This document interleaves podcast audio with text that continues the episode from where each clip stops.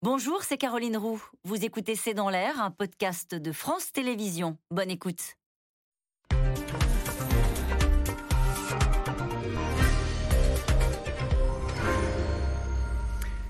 Bonsoir, soyez les bienvenus dans C'est dans l'air. Hier, en Gironde, le feu avalait l'équivalent de 10 terrains de football chaque minute. Il a déjà ravagé 6800 hectares, il progressait plus lentement en début de journée, il est loin d'être fixé.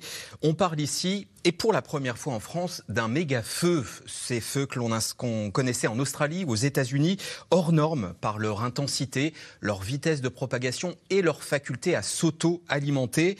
Alors que la France connaît une sécheresse historique, que 19 départements sont en alerte orange canicule, ce sont 8 incendies qui flambent actuellement dans notre pays et dans des régions qui ne connaissaient pas forcément cela, les Vosges, le Jura ou le Finistère. 10 000 pompiers et personnels de la sécurité civile sont engagés sur le terrain.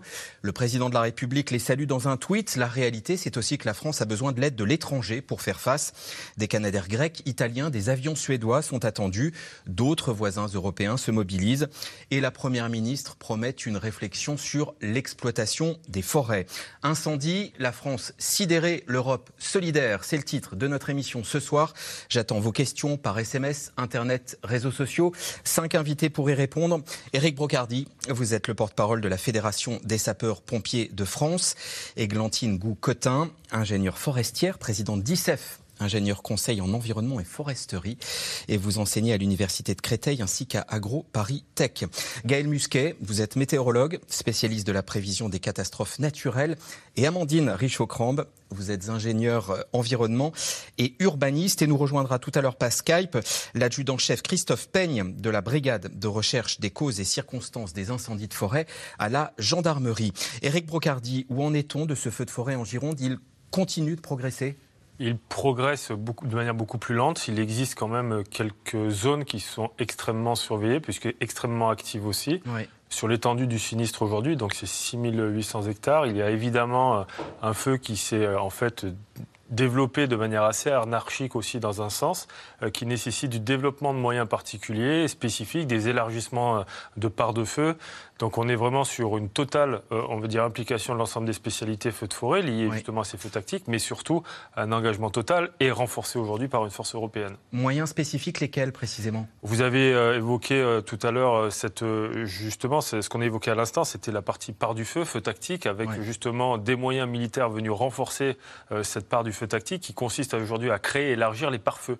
C'est-à-dire qu'en gros, créer des zones pyro-résistantes en rabattant un maximum d'arbres, un maximum de végétation afin de limiter, de donner à manger à l'incendie. À l'incendie. Euh, c'était prévu par le GIEC, au fond, ce qu'on est en train de, vivre, ces huit incendies, ce feu particulièrement virulent euh, en Gironde Ça fait effectivement partie des prévisions du GIEC euh, sur le dérèglement climatique.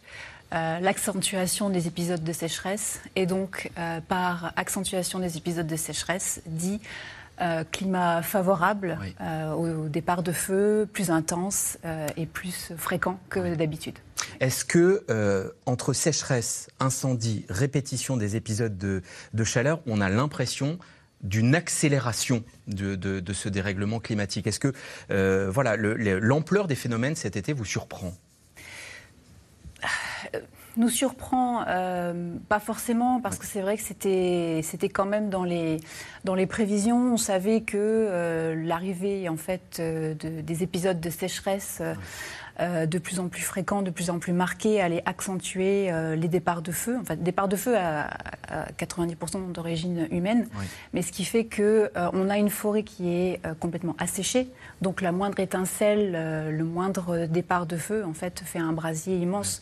Donc. Euh, après, c'est vrai qu'il y a des déclinaisons, parce que c'est toujours des scénarios hein, qui sont prévus, ce n'est pas une science euh, exacte à 100%, ce sont vraiment des, modélisations, etc. Mais ça fait partie des prévisions. L'accentuation, en fait, des, des, feux dans leur fréquence et leur intensité est vraiment clairement une des conséquences du dérèglement climatique qui était attendue. Et cet été, y compris euh, dans des régions, euh, Amandine Richaud-Crambe, euh, Jura, Vosges, Finistère, qui ne connaissaient pas des, étés d'incendie habituellement. C'est ça aussi qui est frappant au-delà de l'intensité du feu de Gironde. il faut déjà rappeler euh, que ce qu'on voit en tout cas sur euh, les feux, ces incendies, c'est euh, ce que Madame a dit, c'est le résultat du dérèglement climatique. Mm. Et c'est inédit dans leur puissance et dans leur fréquence puisque ça, ça arrivait hein, d'avoir des feux. On était équipés, d'ailleurs, la France était un des pays les mieux équipés pour lutter contre les feux de forêt, notamment dans le sud.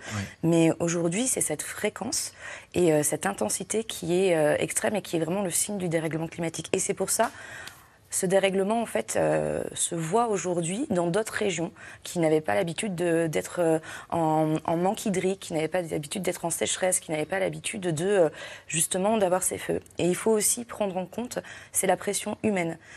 malgré ce dérèglement climatique, malgré le fait de le savoir et d'avoir des scénarios, on continue à construire et on continue à avoir un tourisme et une pression touristique trop importante sur les espaces naturels. Et vous mettez humain, vous mettez touriste, vous mettez sécheresse, c'est ça l'étincelle et c'est ça les départs de feu. Une pression trop importante. C'est vrai qu'il y, a beaucoup de gens qui sont venus ces derniers mois dans la, dans, la région euh, bordelaise. Euh, Gaël Musquet, les prévisions météo incitent pas beaucoup à l'optimisme? Alors je vais reprendre la, phrase de l'Agence euh, des Nations Unies sur la réduction des risques naturels hein, qui dit que chaque goutte d'eau compte. Donc c'est vrai que ça ne va pas suffire à remplir les nappes. On est sur une crise, sur des crises scélérates en fait. On a trois crises en ce moment. On a une première crise qui, est à cinétique très lente. Donc euh, cette sécheresse, hein, sur plusieurs semaines, plusieurs mois, voire plusieurs années, sur certains départements, hein, c'est la disparité euh, spatiale euh, au niveau des départements. Au-dessus de cette sécheresse, depuis ben, le printemps, il ne pleut pas, donc on se retrouve en plus avec des phénomènes en fait de manque d'eau en surface, donc d'eau de ruissellement. Hein, il pleut pas, donc et puis au-dessus on rajoute de la canicule de la chaleur. Euh, et on a ce cocktail explosif, en fait, euh, qui est la manifestation la plus euh, spectaculaire de cette crise, qui sont ces feux de forêt. D'ici à la fin de la semaine, on devrait avoir des averses, dimanche, lundi, mardi. Ces averses vont permettre, je l'espère en tout cas, de soulager un peu nos forces de sécurité civile et les pompiers, parce que ça va humidifier la végétation, faire baisser le taux d'inflammabilité des végétaux. Ça, c'est toujours ça de prix.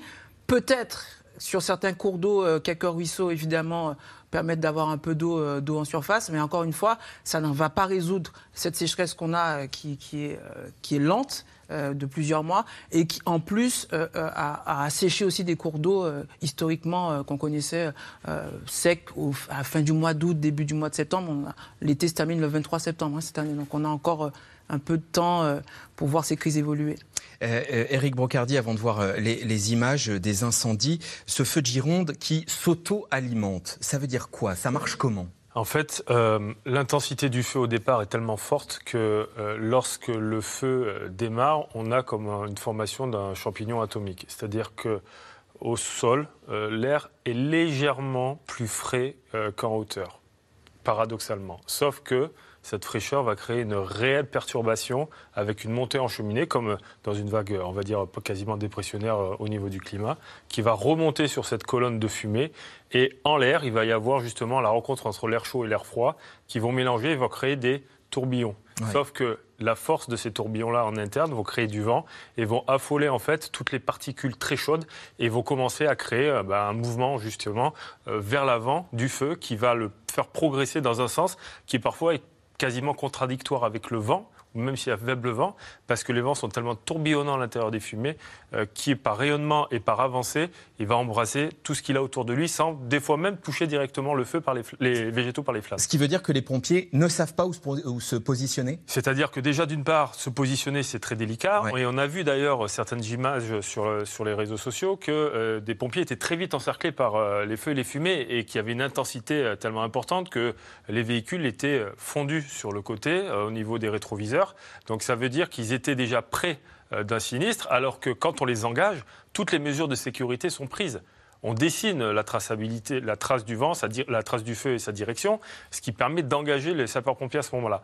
Sauf que là, on est sur une situation où le, feu n'est pas calculable dans son orientation. Et donc, forcément, c'est ce qu'on appelle aujourd'hui un monstre, et qui aujourd'hui encore, face à, à toute cette fumée, n'a pas permis aux moyens aériens euh, d'aller le taper directement dessus parce que c'était impossible de rentrer à proximité, dans les fumées ou, aux abords. Alors en Gironde et ailleurs, on pensait avoir euh, vécu le plus dur au mois de juillet. Eh bien non, depuis la fin de la semaine dernière, et alors qu'une nouvelle vague de chaleur est donc installée en France, les départs de feu importants reprennent. Et en Gironde et dans les Landes, c'est à nouveau l'enfer. Léa Demirjian et Christophe Roquet.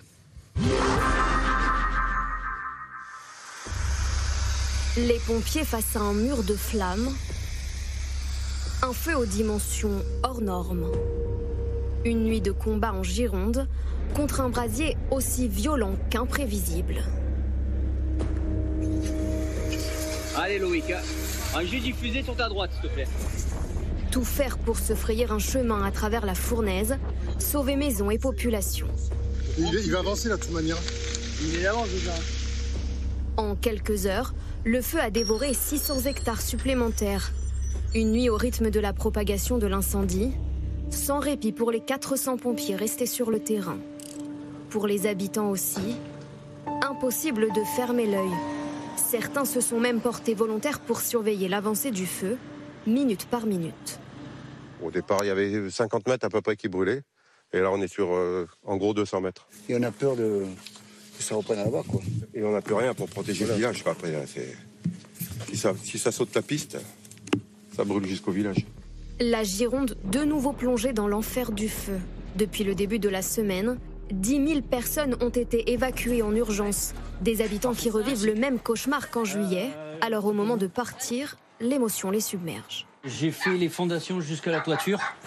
Donc euh, ouais, c'est une grosse partie de ma vie. Euh, tout ce que j'ai pu mettre dedans, c'est beaucoup de choses. J'ai une boule. c'est dur.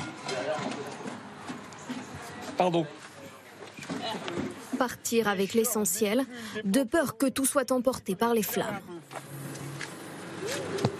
J'ai emporté les chaussures, j'ai emporté les effets de toilette, j'ai emporté l'ordinateur, tous mes souvenirs. Tout le nécessaire au cas où vous ne reviendrez Je reviendrai pas, voilà. J'ai prévu. Ces dernières heures, chaleur, sécheresse, vent attisent les flammes et compliquent le travail des pompiers. Toutes les conditions sont réunies euh, pour que le feu se propage. Donc euh, nous sommes extrêmement vigilants euh, sur tous les points de, propagation potentielle de l'incendie. Sur le terrain, les pompiers français seront épaulés par leurs collègues européens. À la mi-journée, Emmanuel Macron annonce l'envoi de renforts. L'Allemagne, la Grèce, la Pologne et dans les prochaines heures la Roumanie et l'Autriche. Nos partenaires viennent en aide à la France face aux incendies. Merci à eux, la solidarité européenne est à l'œuvre. Des moyens terrestres qui arrivent déjà d'Allemagne. Un soutien qui sera aussi aérien avec la mobilisation de Canadair grecs et d'avions suédois. S'il y a urgence, c'est parce qu'ailleurs en France, d'autres incendies sont en cours, notamment dans le Morbihan, le Maine-et-Loire ou encore l'Aveyron, des zones habituellement épargnées par les feux. Dans l'Aveyron justement, l'incendie qui s'est déclaré lundi n'est toujours pas maîtrisé et s'étend désormais sur 730 hectares.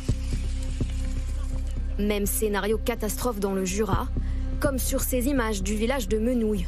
Depuis hier, deux feux sont actifs et mobilisent 140 pompiers. Pour les prochains jours, pas vraiment d'accalmie en vue. En violet sur cette carte, les régions qui pourraient elles aussi connaître des incendies. La Bretagne, les pays de la Loire, l'île de France et même une partie du Grand Est. Alors ce matin, en déplacement en Gironde, Elisabeth Borne appelle à la vigilance de chacun et n'exclut pas la piste criminelle, car dans le département, huit feux très rapprochés ont démarré hier entre 8h et 9h.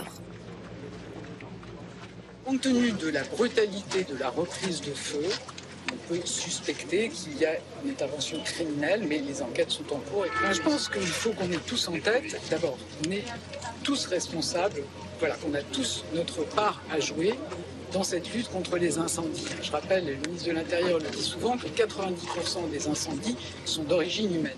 Depuis le début de l'année, la France a enregistré près de 260 feux de forêt. Et ce sont déjà plus de 50 000 hectares qui sont partis en fumée. Et comme je vous l'annonçais tout à l'heure, euh, nous a rejoint euh, à distance l'adjudant euh, chef Christophe Peigne de la brigade de recherche des causes et circonstances des incendies de forêt à la gendarmerie. Bonjour à vous. Merci d'être avec nous. Bonjour. Euh, cette question, téléspectateur, au fond, on voyait Elisabeth Borne euh, là dans, dans, le sujet. Pourquoi Gérald Darmanin évoque-t-il, puisqu'il le fait aussi, ministre de l'Intérieur, une origine criminelle des incendies? Ces départs de feu rapprochés, ça signe, si j'ose dire, l'origine au moins partiellement criminelle des incendies? Oui, effectivement, euh, plusieurs départs de feu dans le même secteur, à la même horaire, laissent effectivement penser à une thèse criminelle. Comment est-ce qu'on enquête sur l'origine d'un incendie et est-ce que l'enquête commence alors que les pompiers sont au travail? On a vu les murs de feu euh, dans, le sujet. Comment est-ce qu'on enquête sur l'origine d'un incendie?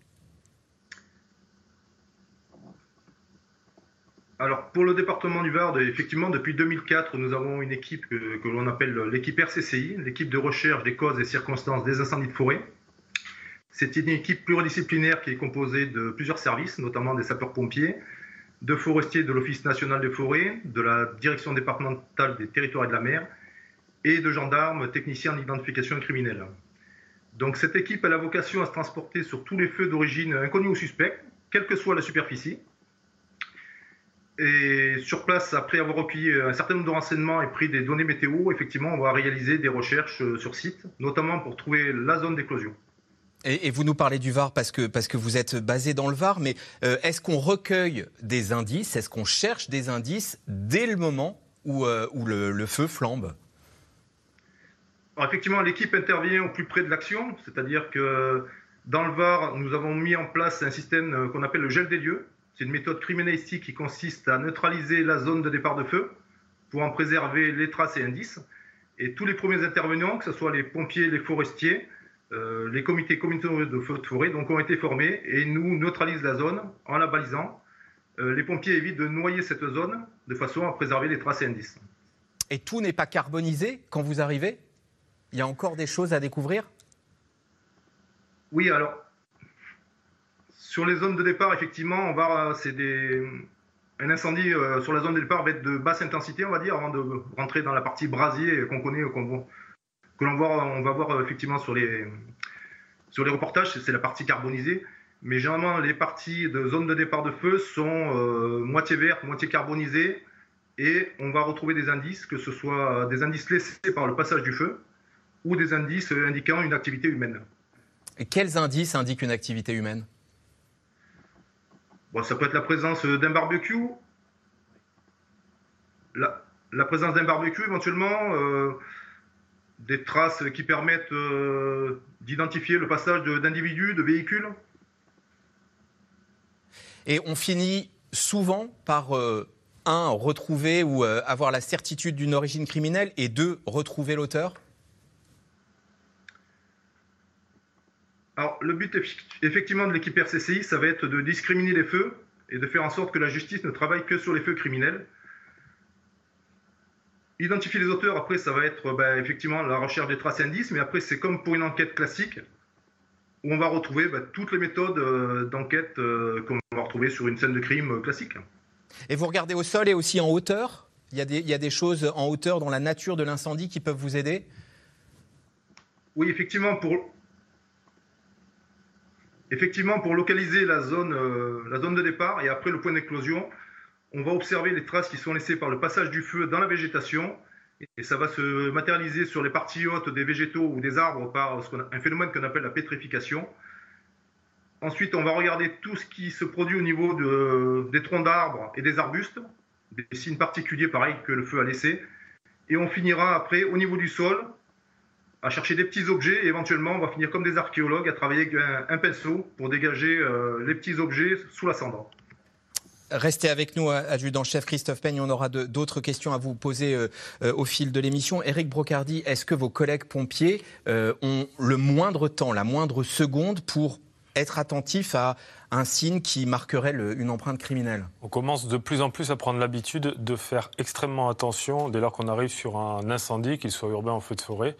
on va dire, à être vigilant sur tout ce qui pourrait servir derrière pour l'enquête de nos collègues gendarmes et aussi des membres de la RCCI. Donc ça veut dire que quand on arrive, je prends un exemple très simple, basique, à l'intérieur d'un appartement lorsqu'il est embrasé, on va utiliser un minimum d'eau. on va faire du pulsing à l'intérieur, déjà pour baisser le niveau des températures dans un milieu clos. Et ensuite, on va éviter de trop bouger euh, l'essentiel, on va dire, de tout ce qui est embrasé pour permettre à un moment donné euh, de, faciliter le travail d'enquête. Et en même temps, on va dire, de ne pas faire de suite un, un comment on appelle ça tout simplement, un dégarnissage euh, des points chauds pour pouvoir euh, retrouver facilement l'origine du sinistre. Donc la même chose au niveau des feux de forêt, c'est-à-dire qu'en général, quand euh, on, commence à prendre cette habitude-là, on va éviter, euh, notamment lorsqu'on va faire des actions de noyage ou de type, voilà, l'objectif est de noircir, on va utiliser à minima vraiment le jet bâton, parce que le jet bâton, quand on l'utilise au bout de la lance, il a en gros entre 250, parfois même 500 litres minute. Et donc, quand vous l'envoyez en jet bâton, ça détruit tout au sol. Donc, ça veut dire qu'en général, on utilise un jet du fusée assez large pour permettre juste un petit peu de pluie, pour permettre de continuer à noircir et permettre de figer quelque part l'essentiel des éléments qui peuvent faciliter l'enquête derrière. Églantine Goucotin, je voudrais qu'on revienne sur euh, euh, les raisons de la reprise de feu, au fond. On, parle beaucoup du sol de tourbe dans la région de, Gironde et des Landes. Qu'est-ce que ça implique en termes de, voilà, de reprise de feu? Est-ce que ça veut dire que après le feu de juillet, ça met beaucoup plus de temps à s'éteindre, que ça reprend plus facilement? Dans, dans cette forêt-là, quelles caractéristiques expliquent que ça reprenne et aussi fort? Alors, en fait, la caractéristique euh, majeure, c'est vraiment des forêts qui sont en stress hydrique et donc qui sont complètement asséchées, euh, qui ont perdu leur euh, l'eau qui circule en fait dans les, dans les vaisseaux et dans les végétaux en temps naturel. Euh, et c'est donc vraiment cet aspect euh, végétation asséchée mhm. qui fait que euh, la moindre étincelle, le moindre petit déclic, enfin la moindre petite étincelle va, va refaire flamber en fait tout un pan de, de massif Et particulièrement sur un sol de tourbe, comme c'est le cas en, Gironde et dans les Landes Alors la tourbe asséchée, effectivement, donc dans, dans, les Landes, pas que la tourbe, on a aussi la molinie, on a la, les fougères qui facilitent sur le sol herbacé, hein, qui facilitent euh, effectivement le, qui sont des bons combustibles pour, euh, pour un départ de feu, euh, avec encore une fois le facteur sécheresse qui est quand même là euh, c'est des zones sinistrées, c'est des zones asséchées. Donc euh, un départ de feu encore facilité euh, par, ces éléments-là.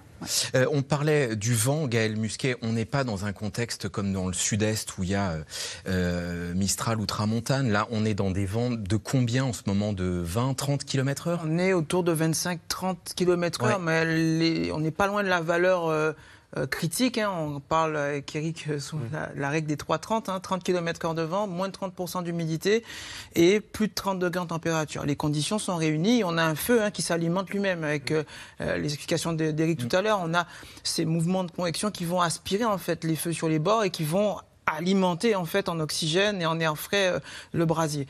Donc sur l'ensemble du territoire. Moi, j'habite dans l'Eure. Bourrachard, avant-hier, on a une centaine d'hectares qui ont brûlé parce que euh, la forêt aussi en Normandie est touchée par ce phénomène de sécheresse, ce phénomène de canicule et cette humidité qui est très faible où là deux cailloux qui entrent en contact peuvent générer une étincelle qui va euh, alimenter ou en tout cas déclencher un départ de feu. On est à ce point-là de, sensibilité du terrain. Oui. oui, on est à ce point-là et euh, Aujourd'hui, les, les, pompiers, quels qu'ils soient, notamment ceux qui sont dans ce type de région-là, ont une, on va dire, une finesse aujourd'hui d'analyse au niveau euh, du combustible sur le sol, euh, de la strate arbustive, herbacée, pour comprendre à un moment donné euh, les mécaniques du feu. Aujourd'hui, il y a des études qui sont faites. On est, en train de parler aujourd'hui quand même de phénomènes d'embrasement généralisé externe. C'est-à-dire que d'habitude, qu'est-ce que c'est? C'est tout simplement ce que l'on a vu déjà dans, des films. Hein. Vous savez, le phénomène backdraft, où à un moment donné, on rentre dans une pièce, on a fait un apport d'oxygène, on rentre à l'intérieur, et d'un coup, tout s'embrase on parle alors qu'on est dans un milieu clos et fermé. Là, on est en train de parler d'un sujet où hein, le feu, c'est. Enfin, il y a eu une sortie de feu euh, soudaine. Euh, qui est liée justement à un embrasement généralisé au regard de ce monstre qui est sorti euh, de terre, pour bien comprendre qu'à un moment donné, on est sujet aujourd'hui à des phénomènes thermiques, à des phénomènes de feu jusqu'à présent inobservables. Hmm. Et là, aujourd'hui, quand on est sur un feu et qu'on l'attaque et qu'on s'aperçoit que derrière, d'un seul coup, ça s'embrase, euh, c'est pas dû forcément qu'à des sautes de feu, on est surtout dû à un moment donné à un niveau de concentration de gaz par les végétaux qui est qui sont tellement secs qu'ils produisent un gaz qui est facilement inflammable derrière, il faut le savoir. Et c'est ce que vous sentez parfois quand il fait extrêmement chaud en Provence et que vous vous promenez et à un moment donné, il y a une espèce d'essence que l'on sent et on sent de suite que l'air est de plus, de plus, en plus sec et il y a cette espèce d'atmosphère extrêmement chaud euh, qui se propage. On le sent des fois un petit peu vraiment quand les températures sont hautes. Mais quand on rajoute à proximité un incendie particulier et que vous venez casser cette bulle de gaz qu'ont créé les végétaux en forte chaleur, vous créez une poche qui est facilement inflammable et automatiquement ça s'embrase. C'est ce qui a été observé et des phénomènes assez inquiétants d'ailleurs pour nous, notre sécurité. Euh, 10 000 personnes évacuées. Euh, il va falloir euh, revoir nos règles euh, d'habitat, euh, revoir les plans d'occupation euh, des sols si ces incendies se multiplient. Alors, je, je pense qu'en fait, il va falloir revoir euh, les, les zones d'habitation euh, maintenant avec les aléas climatiques Oui. en général. Il y a déjà des plans qui existent, il y a déjà des, euh, des plans locaux, des plans de prévention euh, préfectoraux pour les zones sensibles aux aléas, aux, les- aux aléas naturels, que ce soit inondation, que ce soit effondrement, érosion ou risque incendie. Cependant, aujourd'hui, est-ce que c'est encore adapté? Est-ce que c'est encore adapté avec tout ce dérèglement climatique? Et on voit bien que la fréquence et la force, et c'est vraiment des événements extrêmes maintenant. Donc on voit ces événements qui se reproduisent plus souvent avec euh, une, force qu'on ne connaissait pas. Donc euh, oui, il va falloir réfléchir à ça. Euh, il va falloir réfléchir peut-être à dans les plans locaux d'urbanisme, dans les plans en fait qui servent à choisir où euh, on peut construire, où on ne peut pas construire, où on peut vivre, où on ne peut pas vivre, à être plus ferme euh, sur euh, sur ces risques-là et, et à interdire. Et il faut il faut un courage d'élus là. hein. il faut que les élus aient du courage maintenant de dire non, vous n'allez pas arriver à construire ici. Non, là il va peut-être falloir que vous changez, qu'on vous fasse déménager. Et oui, c'est quelque chose à prendre en compte maintenant, mais ce dérèglement climatique n'est pas encore pris en compte. Et il va falloir le prendre en compte à l'avenir dans ces plans locaux d'urbanisme. Et pareil chez les assureurs. Aujourd'hui, les assureurs habitation, parce que ces personnes qui sont déplacées, euh, comme ces personnes qui perdent leur maison euh, dans les inondations ou là dans le feu, en fait, euh, on va voir si ça va être déclaré euh, désastre naturel, parce que là, c'est pas le même type d'assurance, c'est pas le même. Les gens ne vont pas pouvoir se retourner de la même façon, et il va falloir effectivement que là aussi, dans les assurances, soient pris en compte tous ces aléas climatiques de plus en plus forts. Gaël Musquet sur cette Sur question. les dernières années, c'est plus de 150% d'augmentation hein, du coût de ces catastrophes naturelles. On a des assureurs aujourd'hui sur le sol français, hein, euh, déjà dans l'Hexagone, hein, qui ont des primes d'assurance tellement élevées. Alors c'est surtout lié au risque inondation, qui est le premier risque, et c'est la première catastrophe naturelle sur le sol hexagonal, euh, qui, qui ont des primes et qui donc techniquement, euh, naturellement, font que les gens ne sont même plus capables de s'assurer aujourd'hui. Donc c'est bien la preuve euh, qu'au-delà euh, de ce qu'on peut annoncer sur évidemment les atténuations euh, euh, d'émissions de gaz à effet de serre, au-delà évidemment de la- la- l'habitat qui doit être adapté pour le risque inondation, pour le risque feu, pour tout type d'aléas. Je rappelle qu'on a dans notre pays énormément de documents. Hein. On parle des DPLU, euh, plan locaux d'urbanisme, on a les plans de familiaux de mise en sûreté, on a les documents d'information communaux des risques majeurs, les plans de prévention des risques inondations ça peut paraître parfois austère. Moi, je prends un exemple régulièrement, c'est celui de Lyon. Lyon, son dit crime, est incarné par un super-héros qui s'appelle Alex et qui permet en fait de vulgariser les aléas auxquels peuvent être victimes les Lyonnais et qui est tout à fait adapté à un jeune public, ce qui permet derrière évidemment hein, d'en faire de nos enfants hein, nos premiers ambassadeurs en matière de risque. Il faut que cette rigueur politique hein, dont on parlait, elle tienne dans le temps et qu'elle résiste aux alternances politiques. Ce qu'on a vu aussi hein, à chaque alternance d'une mairie, d'un département, d'une région, aussi des territoires basculés, des zones basculées en constructibles, en non constructibles. Et ça, il va falloir le tenir dans le temps pour pouvoir euh, faire face aux défis qui nous attendent. Le, récit de cet incendie, question de Babette, Éric Brocardi, arrive-t-il qu'il faille baisser les bras devant un feu trop dangereux? Encore une fois, je repense à cette image de mur de feu qu'on a vu dans le reportage. Euh, dans nos stratégies opérationnelles, on, on, des fois, on déclenche ou tout simplement on évoque la part du feu. C'est-à-dire qu'à un moment donné, on sait que cette zone-là, bah, malheureusement, on va la laisser euh, au feu. Il va faire euh, son office, pendant que nous allons concentrer notre énergie sur ailleurs parce qu'on va essayer d'anticiper son mouvement. Donc effectivement, euh, il y a un moment donné, on ne peut pas faire face à tout et on ne peut pas avoir un pompier euh, à tous les hectares. Euh, donc ça veut dire qu'on est obligé à un moment donné de consacrer la mission de sauvetage des personnes et la protection des biens en priorité, si malheureusement ça doit sacrifier une parcelle boisée de végétaux. On voyait là aussi dans le reportage ces pompiers sur des lits de camp. Quand ils interviennent sur un feu comme ça, c'est des cycles de combien de temps?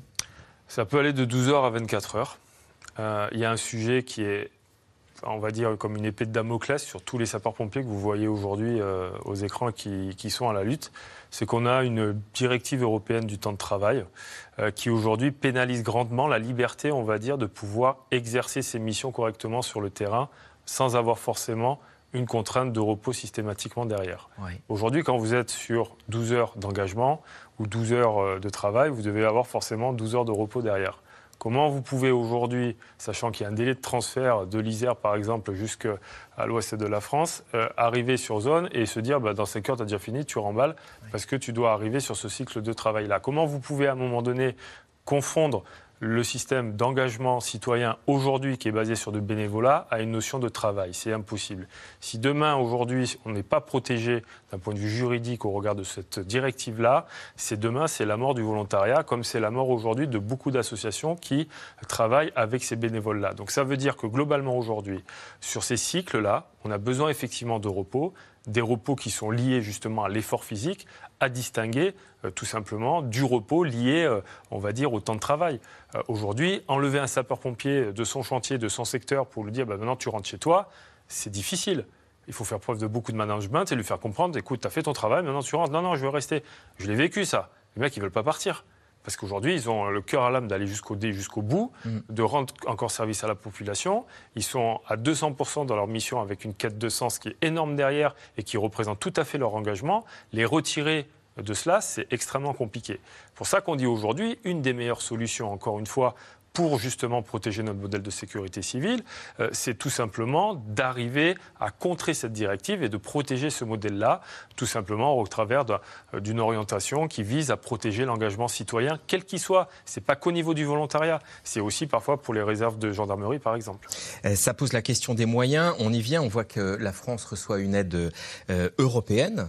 Amandine Richaud-Crambe, vous disiez tout à l'heure, on a plutôt à la base un bon système de, de, protection et de, défense anti-incendie. Ça vous surprend euh, d'avoir besoin comme ça de Canadair euh, suédois, italiens, euh, grecs?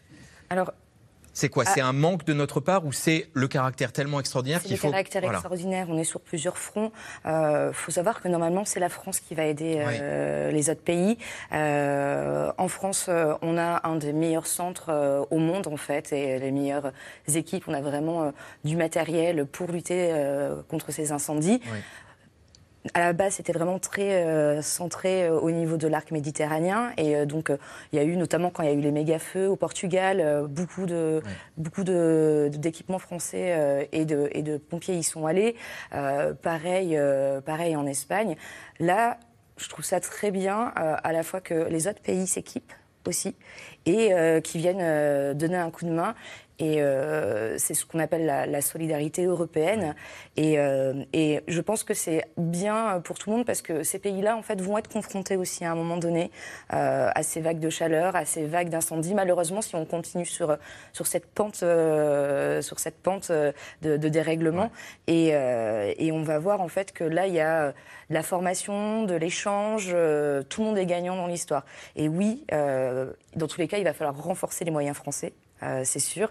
Euh, là, on parlait euh, du temps des sapeurs-pompiers, du bénévolat, mais il y a aussi, outre ce temps de travail, il y a aussi la confiance et les rémunérations qu'il y a derrière, les moyens en fait qu'on met pour, pour lutter contre C'est 8 euros de l'heure, hein, le défraiement pour un pompier. Oui, pour c'est une indemnité, oui. C'est une indemnité qui est symbolique, mais qui en même temps j'ai presque envie de dire, aujourd'hui, quand on s'engage, on s'engage. Donc, on ne s'engage pas pour cette raison-là, et quand c'est affiché au départ, on le sait.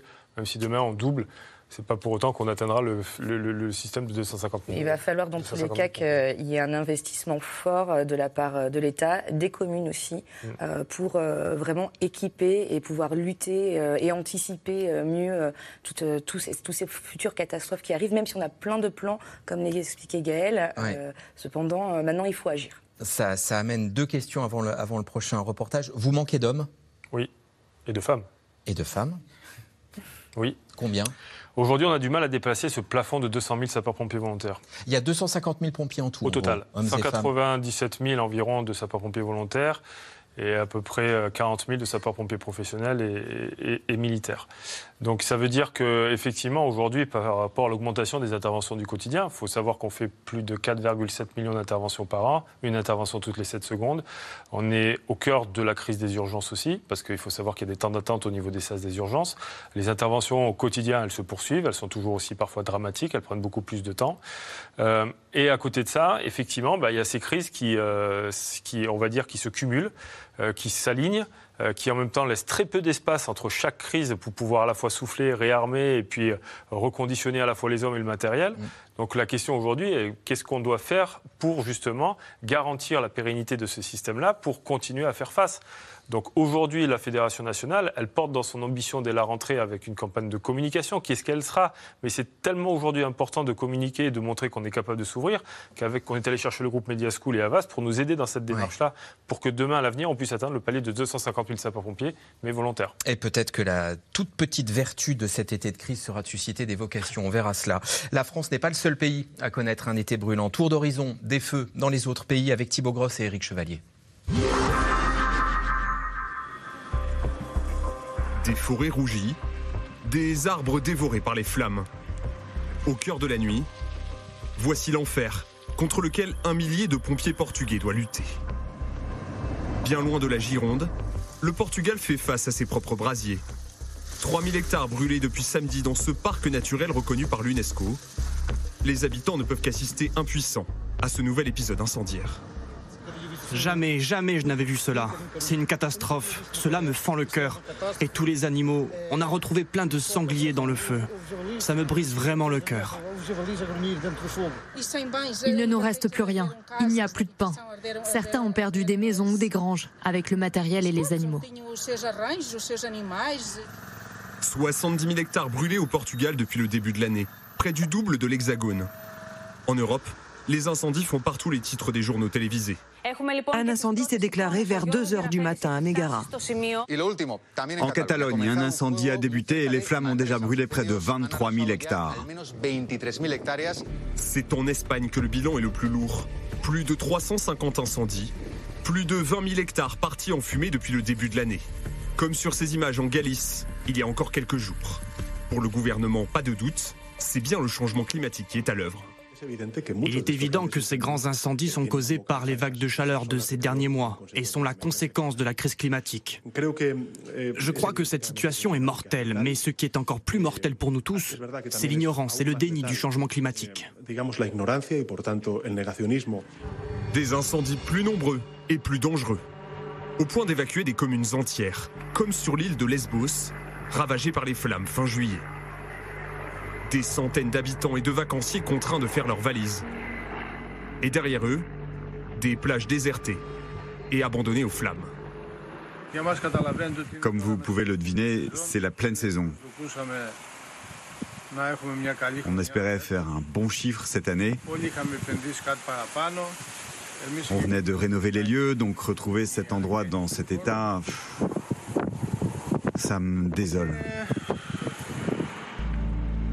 Va-t-il falloir s'habituer à des incendies de plus en plus récurrents Comme en Californie, où ces immenses brasiers n'ont presque plus rien d'exceptionnel. Les deux années passées, près de 3 millions d'hectares ont été emportés, soit la taille de l'île d'Haïti. Cette année encore, ces pompiers sont au front, dans le nord de l'État. Ça fait dix ans que je suis sapeur-pompier professionnel. Vous savez, Vraiment, je dirais que depuis que j'ai commencé, chaque saison est pire que celle qui la précède. Telle une spirale, ces incendies causés par la sécheresse alimentent eux-mêmes le réchauffement climatique.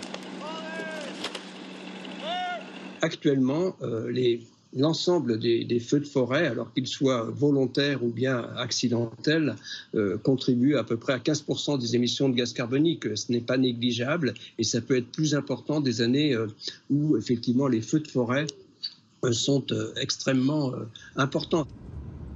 Selon l'ONU, le risque de méga-feux dans le monde pourrait augmenter de 30% d'ici 2050. Et vous aurez reconnu le climatologue Jean Jouzel hein, qui parlait euh, des, émissions de CO2 liées, liées à ces incendies. Est-ce que ces incendies monstres en Californie comme ailleurs pourraient continuer au-delà de l'automne, Gaël Musquet? Euh, Oui, sachant qu'on est dans l'hémisphère nord, que l'hémisphère sud, ce qui nous attend, l'Australie est dans l'hémisphère sud, hein, on le rappelle, donc on va avoir ces feux, et on l'a connu d'ailleurs en France, hein, à Solenzara il y a deux ans, on a dû évacuer le village en plein hiver, au mois de janvier. Donc on a aujourd'hui les conditions de, de, de, lutte contre les feux, y compris en hiver, sur une saison où on est censé avoir de la pluie et où on est censé avoir un peu de répit euh, pour, ces, pour les soldats du feu.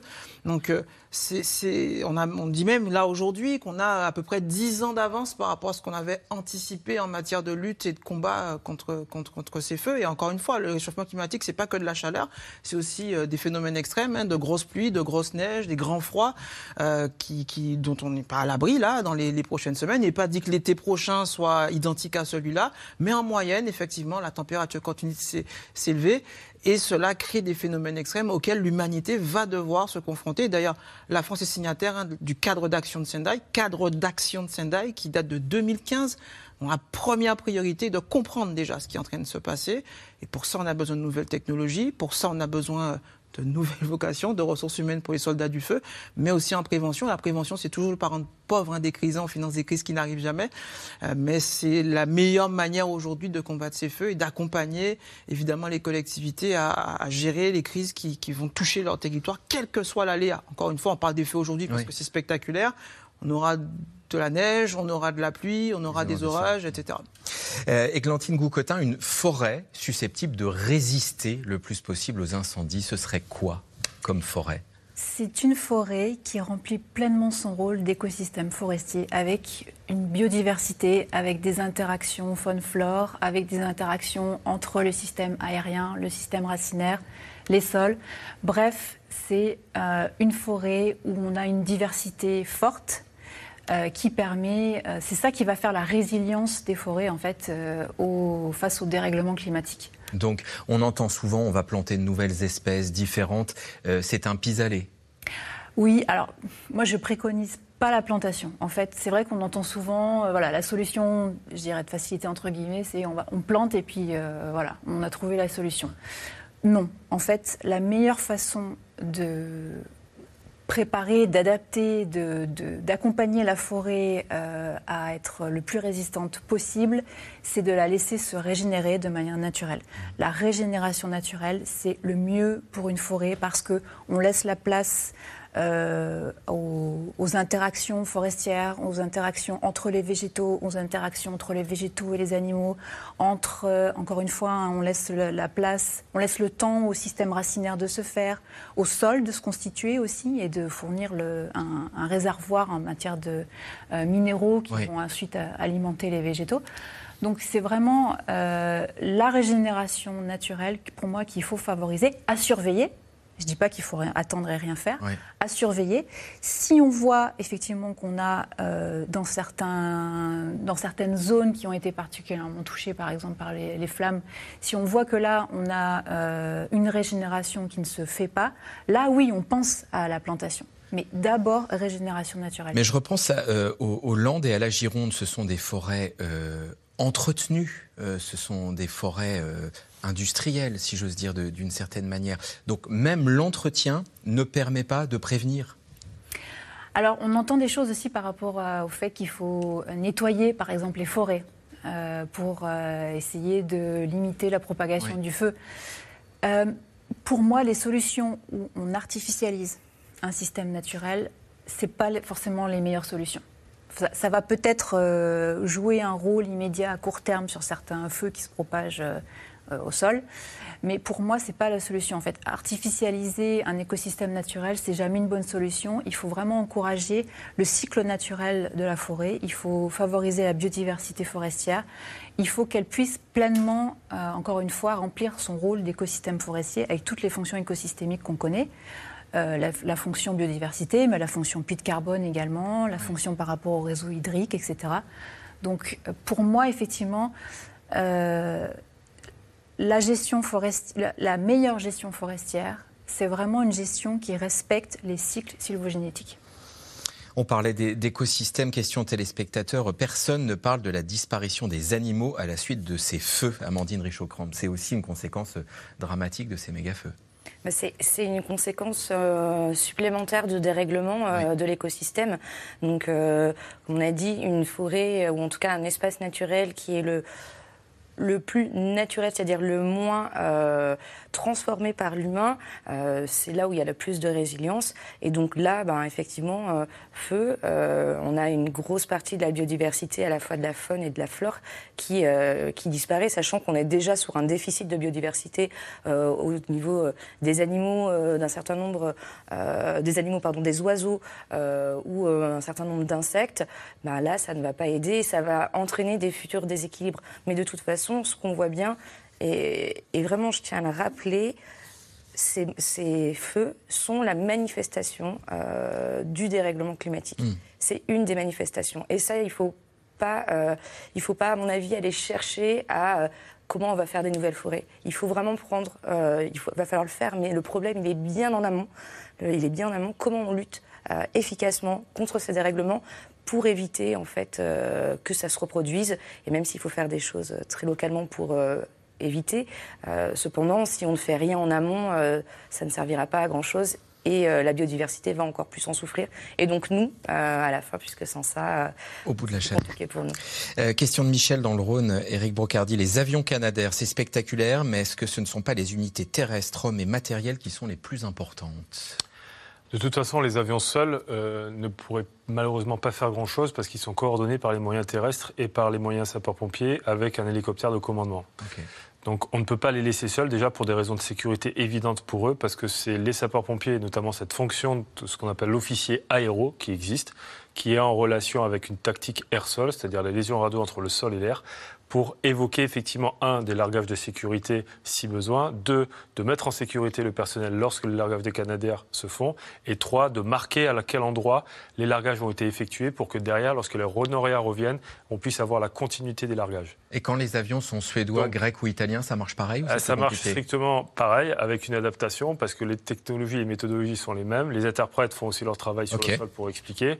Donc le seul, euh, voilà, la seule complication qu'on a, mais qui est, qui est résolue par des moyens techniques, c'est que quand vous avez des moyens extérieurs qui viennent, on n'a pas forcément les mêmes raccords. Donc il y a des adaptateurs exprès. Donc vous voyez qu'on arrive à s'organiser. Euh, je pense à la Californie. Euh, on n'a pas trouvé encore de moyens. Alors là, du coup, technique pompiers. Tous les ans, il y a des méga-feux en Californie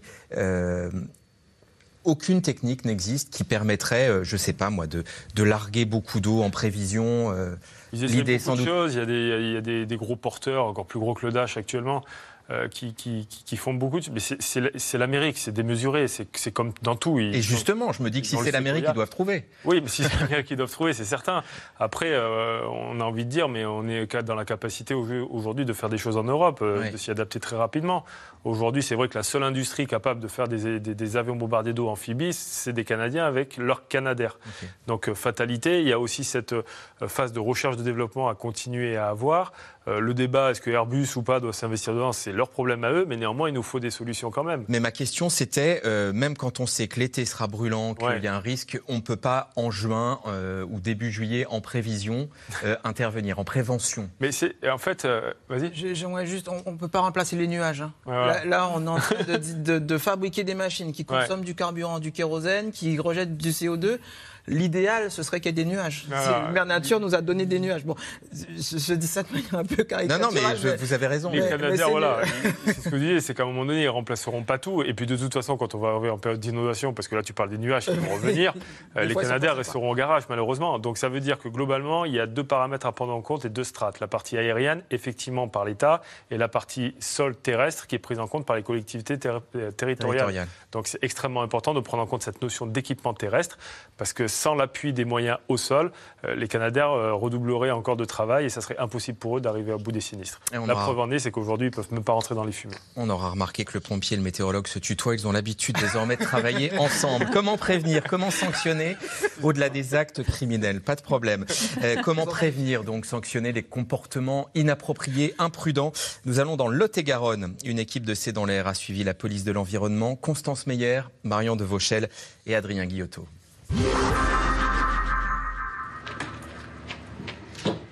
À bord de leur voiture siglée, ils sillonnent les routes du Lot-et-Garonne. Ces inspecteurs de la police de l'environnement veillent au respect des restrictions d'eau. dans le département, c'est arrêt d'utilisation de l'eau le mardi et le jeudi. Voilà. Et du coup, aujourd'hui, donc, on va aller contrôler ça.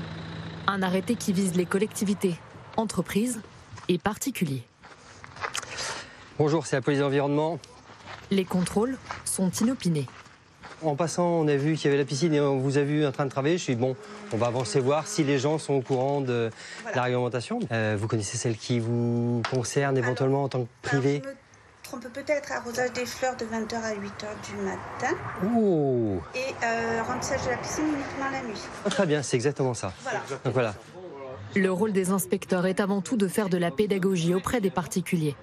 Mais en cas d'infraction, il peut y avoir verbalisation, c'est une sanction euh, classe 5, euh, donc il peut aller jusqu'à 1500 euros d'amende, c'est pas anodin. Ici, la pelouse jaunie suffira à confirmer que la personne est en règle. J'ai été éduquée comme ça, ma grand-mère disait, on n'arrose pas les fleurs en journée quand il fait chaud, donc j'ai toujours arrosé mes fleurs à partir de 19h au moins euh, en été. L'été dernier, on a eu un un été peut-être un peu maussade où on se disait oui le réchauffement climatique ça ne nous concerne pas vraiment parce que bah, il faisait frais mais là cette année je crois qu'on le sent bien. Car ici aussi la sécheresse est intense. Il n'a pas plu depuis plusieurs mois. La Garonne est en partie asséchée et laisse désormais place à une rivière de galets et d'herbes hautes. J'ai jamais vu aussi bas, c'est impressionnant. Ça devrait pas être comme ça. Là, en fait, on est dans le lit du Garonne. On devrait être euh, dans l'eau, au moins jusqu'aux épaules, mais pas loin. Et euh, voilà, le niveau d'eau, il est, là, au premier arbre. Donc euh, là, nous sommes en plein lit de Garonne et il n'y a plus d'eau. L'avantage de la sécheresse, ça rappelle que euh, bah, l'eau, c'est pas une ressource inépuisable. je crois qu'il faut vraiment, pour, pour plein de gens, c'est le moment de se rendre compte. À cause de ce faible niveau d'eau, il est interdit de puiser dans la Garonne un jour par semaine. La police de l'environnement a annoncé vouloir serrer la vis pendant les contrôles. Mais sur le terrain, les restrictions ne sont pas toujours comprises ni applicables. Ici, un champ de maïs est irrigué en pleine journée. Donc voilà, système d'eau, euh, de prise d'eau classique qu'utilisent les agriculteurs pour l'irrigation. L'eau est prise ici, sûrement sur un système puits. La problématique est de savoir cette prise d'eau, l'origine de l'eau. Est-ce qu'elle est légale ou illégale?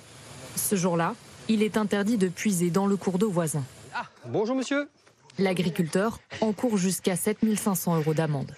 C'est les vôtres, les maïs, qui sont là-bas euh, de l'autre côté? Oui, je sais qu'on est interdit le dimanche. Oui Oui, c'est ça, bon, vous, savez alors. Ouais. C'est ça, c'est bon. C'est ça. Mais dimanche. Euh... Dimanche quoi? Personne. Euh... Personne quoi? Enfin, moi, moi j'ai arrosé, moi j'ai irrigué que les fraises parce que moi, je, je, on, est obligé. Si j'irrigue pas, cette chaleur, elle crève, c'est pas compliqué. Et. Euh...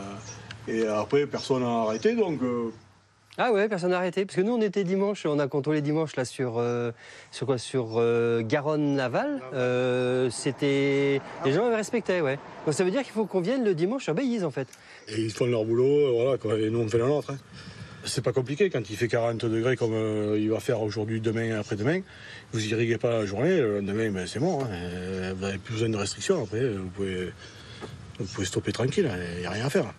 Dans le cadre de la procédure, des relevés de compteurs d'eau sont effectués, mais l'agriculteur pourra demander des dérogations pour ses cultures. Sur les 5600 contrôles menés partout en France, moins de 10% aboutissent à des verbalisations. Et on retrouve l'adjudant-chef Christophe Payne de la brigade de recherche des incendies à la, gendarmerie. On a là, euh, monsieur l'adjudant-chef, un cas d'un agriculteur qui en gros s'assoit sur les règles et qui finalement euh, n'a pas trop de problèmes. Est-ce que cette police de l'environnement euh, regarde passer les trains, si j'ose dire? Alors, je dois, je dois, dire que c'est pas trop mon domaine. Euh, Est-ce qu'il y a l'équivalent à la gendarmerie? Voilà, la partie prévention n'est pas trop mon domaine actuellement. Je suis plus dans la partie constatation suite au départ de feu. Mais ce que je peux vous dire, c'est qu'au niveau du département du Var, ce qu'on peut observer, c'est en termes de statistiques sur l'origine des feux, euh, l'origine naturelle, c'est-à-dire pour nous, ça va être la foudre essentiellement, c'est 2-3% des feux euh, chaque année. La version, on va dire, malveillance criminelle, 25 à 30%. Et la plus grosse partie, effectivement, nos 70% qui nous restent, ça va être des parties accidentelles, de la, négligence, du non-respect de règlement. Donc effectivement, par euh, des actions de prévention, de l'éducation de la population, on peut arriver à diminuer cette grosse partie de départ de feu, donc de nos 70% des feux. Euh, là, on, était sur l'eau. Amandine Richaud-Cramp, vous vous dites la sanction n'est pas la solution alors, je ne l'ai pas encore dit, mais j'allais le dire.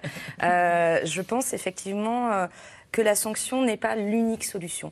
Euh, avant d'arriver à la sanction, il y a tout un travail à faire en amont. Il y a tout un travail d'apprentissage, de prévention, d'éducation. Je ne suis pas convaincue que les gens euh, soient réticents ou euh, fassent volontairement en fait, trop de consommation d'eau ou un départ d'incendie. Il y a des cas d'incendie criminel, mais comme ça a été dit, plus de 50%, ça reste des accidents. Et donc, euh, souvent, c'est juste de la méconnaissance. C'est aussi un manque d'éducation plus largement à la question environnementale et là aujourd'hui à la question climatique. Donc je pense que avant euh, de braquer les gens et de mettre directement des sanctions ou des restrictions sans expliquer pourquoi, il faut vraiment faire tout un travail en amont. Et là, c'est le rôle des collectivités, c'est le rôle de la police de l'environnement, qui le disait très bien, ils sont là pour faire aussi euh, de la prévention. Il faut expliquer aux gens que euh, ce qu'ils avaient l'habitude peut-être de faire, en tout cas de penser que la ressource était inépuisable, ce n'est pas le cas. De penser que leurs actions au quotidien n'ont pas d'impact sur l'environnement, ce n'est pas le cas. Mais voilà, il y a cette population-là à éduquer, mais pas seulement en fait. Il faut aussi pas faire porter tout euh, aux populations. On voit bien que euh, sur euh, les ressources, notamment les ressources en eau, ou un certain nombre d'accidents aussi, c'est lié à l'industrie, c'est lié euh, euh, aux mobilités, c'est lié euh, à l'agriculture, à la production d'électricité, avec plein d'autres choses. Et là, on est sur des plus grosses quantités. Et donc, il faut aussi vraiment il faut, à mon avis, être là, sanctionné aussi, parce qu'on voit bien qu'un certain nombre d'industries n'est pas sanctionné et pourtant euh, euh, climaticide ou euh, avec des comportements écocides. Éric Brocardi, quand vous voyez, alors on parlait de l'eau, on peut reparler du feu, hein, évidemment, quand vous voyez des gens imprudents, vous n'avez pas une sanctionnite qui vous démange quand même? Je rejoins un petit peu ce qu'elle dit, c'est-à-dire qu'en gros aujourd'hui, je prends l'exemple simple des pistes de ski, des stations en ski. Bon, quand vous skiez et que vous voyez une piste qui est fermée, vous le voyez par rapport à quoi? Par rapport à une signalisation précise et vous y engagez pas. Quand vous savez que le domaine skiable, à un moment donné, il est soumis à risques, risques avalanches, c'est parce que la veille, vous avez forcément croisé le bulletin d'avalanche à la télé qui indique à un moment donné, il y avoir un seuil de 4 sur 5 de risque d'avalanche. Aujourd'hui, pour la partie incendie, aller sanctionner quelqu'un qui n'est même pas au courant que l'accès est fermé au niveau des incendies, ça devient compliqué. Le pauvre agriculteur qui, effectivement, au niveau de l'Aveyron, euh, à un moment donné, a déclenché un incendie, j'imagine son désarroi, conséquence, par rapport à l'utilisation de son tracteur pour nous donner à manger au final. Mm. Au final, la première chose qui est sortie, c'est paf, il encourt telle sanction, telle sanction. Et en plus, il s'est dénoncé tout seul. Donc l'idée de la répression, euh, effectivement, c'est à un moment donné, face à des situations extrêmes où toutes les actions de formation et de sensibilisation ont été apportées. Si l'information est bien diluée, l'enjeu aujourd'hui d'un ministère, c'est de communiquer. L'enjeu aujourd'hui, quand il y a une crise sanitaire, c'est de dire lavez-vous les mains, toussez-vous dans le coude, hmm. portez votre masque. Une fois que ces trois règles sont inscrites dans la tête des gens, euh, forcément, on les applique. Quand à un moment donné, tout le système d'information est mis en œuvre et que ce n'est pas respecté, là, on sanctionne. Sauf que là, le problème, on pense déjà à la sanction, alors qu'à notre niveau, on n'est pas informé. Donc la notion d'un ministère chargé de la protection civile, d'un secrétaire d'État ou je ne sais quoi, permettrait enfin d'harmoniser tout cela. Comment on peut à un moment donné apporter, on va dire, autant de vigilance sur l'ouverture d'une campagne feu de forêt euh, portée par le ministère de la Transition écologique et en même temps on le fasse aussi par le ministère de l'Intérieur une coordination unique avec une forte symbolique euh, des forces associées dans ce cadre-là permettrait d'engager une meilleure culture. Je prends un autre exemple et après je termine, c'est que euh, quand souvent on, on a un nouveau-né ou quoi que ce soit, la première chose à laquelle on pense, c'est il faudrait que je me forme au premier secours parce que s'il arrive quelque chose, qu'est-ce que je pourrais faire? Et pour autant, il n'y a rien qui bouge. On attend l'accident pour intervenir. Hmm. Euh, Églantine Goucotin, sur cette question, euh, prévention et surveillance aussi. Oui. Hein. Oui, oui, tout à fait. La prévention, on n'en fait jamais assez, ça c'est clair. Euh, il y a le rôle effectivement des collectivités, le rôle des ONG aussi, qui, qui, est important, mais effectivement également la surveillance des forêts. On l'a vu, euh, les chiffres, voilà, c'est à peu près 90% de départs d'origine humaine, donc c'est de la négligence. Je, suis d'accord sur le fait que c'est voilà, c'est pas forcément. Euh, moi, je pense aussi que c'est pas. Euh, c'est souvent pas volontaire, c'est vraiment de la négligence. Si j'en crois les chiffres de la gendarmerie, c'est 10% des incendies qui sont volontaires. Voilà.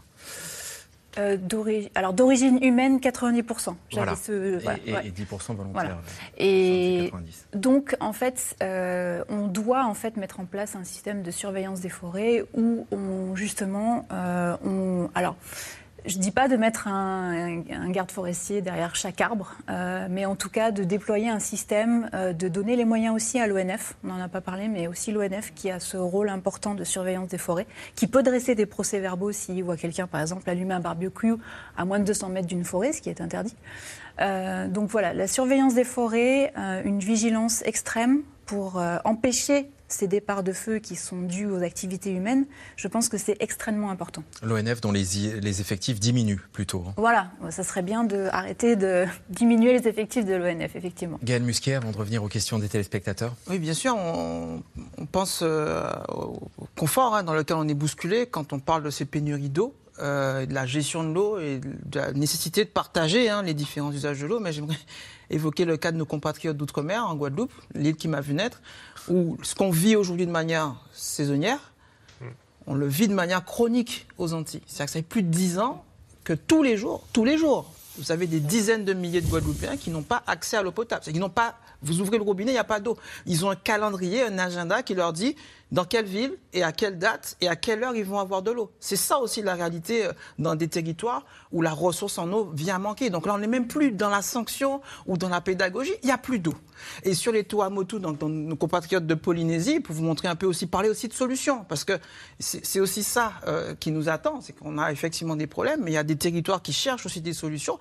Vous imaginez que ces territoires, ces petites îles qui n'ont pas de nappe phréatique et qui n'ont pas de rivière, il faut bien qu'elles prennent l'eau quelque part. Et donc là, pour le coup, c'est l'eau de pluie qui est utilisée pour les besoins sanitaires, l'hygiène et évidemment les besoins physiologiques. Donc bien comprendre aujourd'hui hein, que ce qui nous touche là de manière ponctuelle va devenir effectivement de manière plus périodique, va nous frapper, mais qu'il est important de regarder aussi Archipel France sur l'ensemble des territoires ultramarins qui sont des sentinelles hein, du réchauffement climatique, comment nous allons pouvoir passer ces différentes périodes difficiles qui nous attendent? Nous en revenons à vos questions. Eric Boucardier, est-ce qu'on peut revenir sur cette notion de feu tactique cette notion de feu tactique, en fait, euh, elle est inscrite dans le code forestier aujourd'hui, parce que l'utilisation aujourd'hui du feu tactique, c'est géré par en gros 170 pompiers qui sont détenteurs de cette spécialité-là. L'objectif, elle est de deux ordres. Ils allument le feu pour mieux lutter contre un incendie. Il y a deux choses, effectivement. Il y a effectivement cette, euh, ce, de fait de pouvoir allumer le, allumer le feu pour deux orientations. Soit réaxer les lisières, donc à ce moment-là, essayer de faire en sorte de pouvoir réaligner les lisières pour que justement on puisse attaquer le feu de manière beaucoup plus régulière plutôt que de courir après euh, ces fameuses, euh, ces fameuses lisières et ensuite euh, créer tout simplement des pare-feux. Donc ces zones qui vont nous permettre à un moment donné, lorsque le feu va avancer, tout simplement que les deux feux déclenchés vont pouvoir permettre à un moment donné de se rencontrer et s'éteindre. Ça nécessite beaucoup de stratégie, une surveillance accrue. Ça n'est pas fait n'importe comment. C'est euh, ceux qui utilisent le feu tactique sont des conseillers du commandant des opérations de secours euh, qui mettent en œuvre en fonction de ce qu'il est, euh, émis comme idée ou comme orientation ou comme idée de manœuvre lors, dans la salle de tout simplement de réflexion et d'anticipation qui est adossée au poste de commandement pour dire oui on va le déclencher à tel endroit et à telle heure parce que c'est aussi soumis aux conditions météorologiques. Donc c'est un art. Est-ce qu'on utilise de l'eau de mer pour éteindre les incendies? Avec le Canadair, oui. Euh, est-ce qu'on peut parler de méga-feu en Gironde? Oui. Ça veut dire quoi? Ça veut dire tout simplement qu'aujourd'hui, ça prend en compte plusieurs impacts. Euh, le méga-feu aujourd'hui, si on doit le classer, pourquoi on le classe, de l'Andira spécifiquement euh, C'est parce qu'il vient faire tomber trois enjeux majeurs. la lutte, tout simplement, humaine, est-ce qu'elle est suffisante aujourd'hui? On a vu qu'on était en rupture capacitaire. Et la rupture capacitaire, elle se prononçait notamment sur un ordre. C'était qu'on est retourné sur un feu qui avait déjà existé avec des moyens euh, on va dire, moins important du fait que le premier feu a endommagé beaucoup de véhicules et mis à terre euh, pas mal de solutions opérationnelles. La deuxième chose, c'est la vitesse, on va dire le mouvement du feu et son observation. Sa vitesse de propagation, sa cinétique, le fait qu'il se régénère tout seul, comme on l'a expliqué tout à l'heure. Et la troisième chose, c'est ce que ça va toucher socio, enfin ce que ça va toucher directement. Le modèle socio-économique tel qu'on le connaît aujourd'hui, il a été sévèrement touché, infrastructurellement parlant, mais aussi en termes euh, de déplacés, de nombre de déplacés. C'est pas dû forcément au nombre d'hectares. Les gens imaginent que c'est un méga feu parce qu'il a brûlé énormément, mais c'est parce qu'en fait derrière, il y a aussi une notion de personnes déplacées aujourd'hui. Euh, je vis près d'une forêt des Landes. Est-ce que débroussailler les alentours de ma maison évitera les risques de propagation en cas d'incendie? Églantine Goucotin. Alors ça, c'est une bonne question, la question du, de l'embroussaillement. Euh, c'est sûr que, euh, en fait, la, matière combustible, les feuilles asséchées, l'embroussaillement, c'est sûr que c'est un facteur qui favorise la circulation des feux. Euh, après, euh, j'en reviens à ce que je disais tout à l'heure, attention à trop artificialiser tous ces écosystèmes naturels, en fait. Donc, j'ai envie de dire pas forcément, et il y aura peut-être d'autres problèmes. autre question pour vous, combien de temps une forêt partie en fumée met-elle pour se régénérer complètement? Alors c'est un cycle, c'est aussi une bonne question, c'est un cycle. Euh, en fait, au bout de 10 ans, vous avez des premières pousses, euh, les arbres, les, premiers euh, végétaux qui vont structurer la forêt, les premiers arbres commencent à sortir. Ensuite, vous avez au bout de 20, 30 ans des arbres qui arrivent un peu à, sortir du lot et à devenir et à structurer en fait la forêt. Euh, ensuite, vers 70-100 ans, vous avez une maturation de la forêt et c'est que à partir de 100 ans qu'on a un vrai écosystème. Un siècle. Un siècle. Un vrai écosystème forestier qui fonctionne comme un, enfin, avec toutes les interactions qu'on a entre les végétaux, les animaux, le sol, les parties aériennes. Euh, Gaël Musquet, pourquoi cette année y a-t-il davantage d'incendies dans le sud-ouest que dans le sud-est? On a euh, déjà des facteurs climatiques, enfin météorologiques. On a des facteurs météorologiques, c'est qu'on a des vents d'ouest en est, euh, jet stream, qui n'arrivent pas, qui sont bloqués par un anticyclone. Et donc, on a la température qui monte, on a ces vents et cet air chaud qui remonte du Maghreb, qui, sont très secs, très chauds. Et donc, là, on a un accident, hein, euh, typiquement. Vous avez, on a rappelé l'arrêt des 330, hein, euh, pas d'humidité, beaucoup de vent et euh, de la chaleur, ben, on a toutes les conditions qui sont réunies pour que ces feux partent. Et évidemment, entre les incendies volontaires, les accidents, etc., tout ce cocktail explosif-là fait que ben, on est très impacté sur cette zone-là cette année. 40 degrés aujourd'hui en Gironde. Quand est-il prévu qu'il pleuve enfin sur la France nous demande Sébastien dans le Calvados. On va avoir une traversée de quelques averses euh, toute la... en début de semaine. On, devrait avoir ces, quelques gouttes, mais il ne faut pas espérer quelque chose qui remédie à la situation. Les températures repartent à la hausse juste après, mais ça va effectivement donner un peu de répit aux soldats du feu, puisque ça va humidifier un peu la végétation sans forcément remplir les nappes ou euh, certains cours d'eau. Merci à tous les cinq d'avoir participé à cette émission de C'est dans l'air. Elle est euh, rediffusée ce soir à 22h45 et vous pouvez la réécouter version audio en podcast. Je vous souhaite une très bonne soirée sur France 5. Je vous retrouve demain pour une nouvelle émission.